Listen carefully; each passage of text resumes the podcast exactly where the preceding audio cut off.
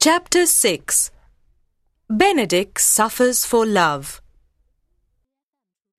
Later that day, the prince and Leonato were talking to Claudio and Benedick.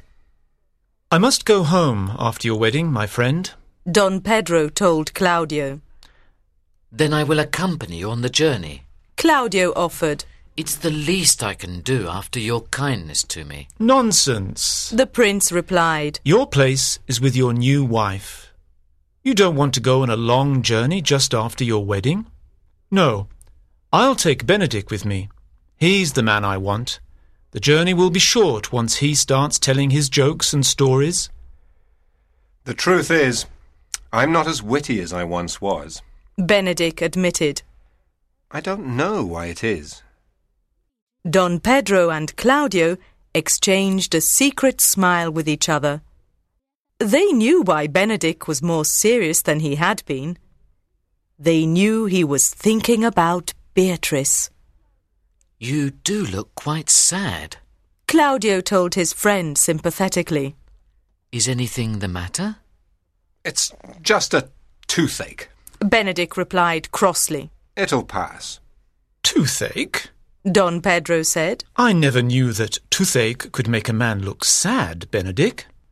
Benedick blushed fiercely. I think he's in love.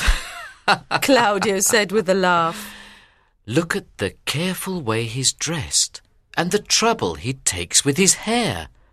He's a man in love, I tell you. You may be right. Don Pedro agreed. That would explain why he looks so sad as well. Benedick did not enjoy his friend's jokes. He frowned for a moment, and then he suddenly turned to Leonato. Come with me, sir. He said quickly. I have something important that I want to ask you. Leonato and Benedick walked away together. He's going to speak to Leonardo. Don Pedro said excitedly. He's going to ask for permission to marry Beatrice. There was a knock at the door, and Don John came into the room. He bowed politely to Claudio and then spoke to his brother. I have something to tell you. He said very seriously. Something to tell me? The prince repeated slowly. Is it something private or can Claudio stay and hear? What I have to say also concerns Claudio. Don John replied. Now he spoke to Claudio.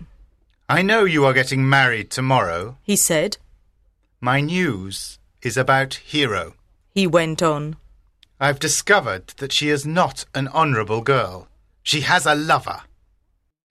Don Pedro and Claudio were shocked by Don John's words. They did not know what to say. For a moment, neither of them said anything. I know it's hard to believe, Don John continued. but I'm telling you the truth. I can prove that Hero is disloyal to you. Come with me tonight, both of you. We'll stand outside Hero's bedroom window. You'll see what I've told you is the truth. I can't believe it. Claudio said angrily. Nor me. Don Pedro agreed.